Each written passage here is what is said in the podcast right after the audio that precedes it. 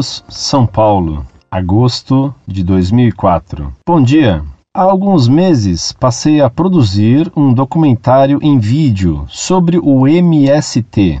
Em minhas pesquisas, encontrei seu ponto de vista em relação ao tema, em resposta à questão colocada pelo amigo Carlos, tratando da Revolução Francesa. Confesso que concordo plenamente com sua opinião. Entretanto, não posso deixar de citar que estive visitando vários assentamentos e acampamentos do MST no estado de São Paulo, onde pude perceber que o movimento é formado por pessoas que se juntam, algumas de boa índole, outras não, algumas comandantes, outras comandadas, e devido a isso, pergunto: haveria como impor uma obrigação de fazer, se não através da força? Eu mesmo respondo: não existe uma ditadura dentro do MST. Claro que existe a linha mestra, sugerida pelos líderes. Entretanto, elas não são obrigatórias. Uso como simples exemplo o fato de existirem várias vertentes políticas dentro do movimento, e muitos assentados preferem trabalhar por si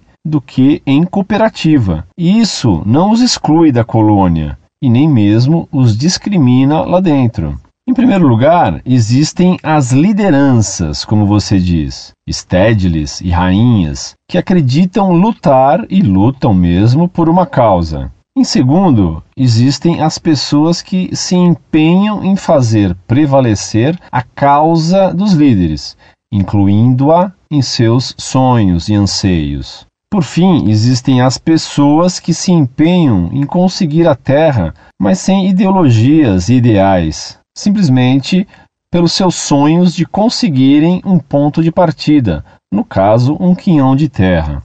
O MST é formado por pessoas, em sua maioria gente de bem, que vem sendo manobrada desde 1536, com a implantação do sistema feudal no Brasil colônia. Quero dizer com isso que analisar a questão agrária do ponto de vista de confronto de interesses de líderes de sistemas que se conflitam não é a maneira correta. A igreja mesma detém grande parte da riqueza mundial, em terras, ouro, etc. Nesse momento, o Papa, um privilegiado, está tranquilo em seu conforto no Vaticano, entre aspas, preocupado com as desigualdades do mundo enquanto alguns seres humanos estão realmente dando a cara para bater. E para mim, só de estar vivenciando de corpo presente o fato, não importa se deste ou daquele lado, já torna essa pessoa mais próxima de Deus do que o Papa.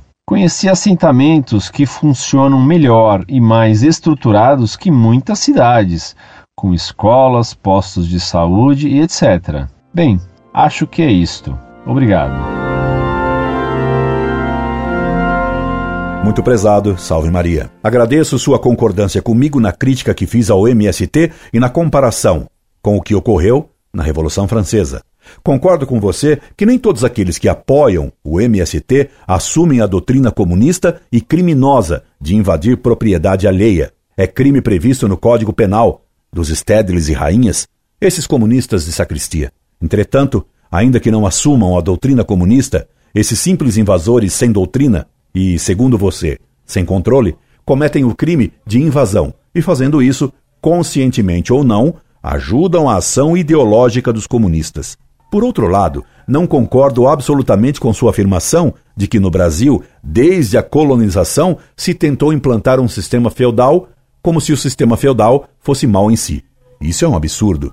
Primeiro, porque o sistema feudal é um sistema natural e não é nada daquilo que se diz em aulas de cursinho e na mídia. Segundo, porque o sistema colonial aplicado no Brasil já foi bastante eivado do absolutismo monárquico, visto que a monarquia portuguesa, infelizmente, foi das primeiras na Europa a combater o feudalismo e a procurar ser absoluta. Devo protestar também, e mais do que tudo, contra a sua crítica ao Papa. Você diz que ele é um privilegiado. Na igreja, aquele que tem privilégio tem a maior carga, a maior cruz. Aliás, isso também se dava no regime feudal, e a igreja tem uma estrutura monárquica feudal, em que pese as CNBs. Saiba então que a sua noção de privilégio é totalmente falsa, pois que se revela fruto de slogans. Para começar, lhe digo que é impossível eliminar o privilégio. Veja como hoje o governo Lula privilegia os membros do MST, dando-lhes poupudas verbas empregadas para invadir propriedade alheia. Ainda hoje se noticiou que duas ONGs, privilegiadas pelo governo igualitário dos petistas, se locupletaram ilicitamente de verbas públicas. E uma das tais ONGs se intitulava Qualquer coisa para exercer a cidadania. E por aí se vê o que valem os slogans. Um slogan ventilado aos quatro ventos pela mídia para conscientizar o povo foi esse de exercer a cidadania, e o resultado foi esse abuso. Aliás, veja que a palavra de ordem conscientizar o povo é uma confissão clara de que o povo não escolhe coisa alguma, mas que deve ser guiado como ímpeto pela propaganda dos conscientizadores. E quem são esses privilegiados conscientizadores? Reflita sobre isso. Incorde e sempre, Orlando Fedeli.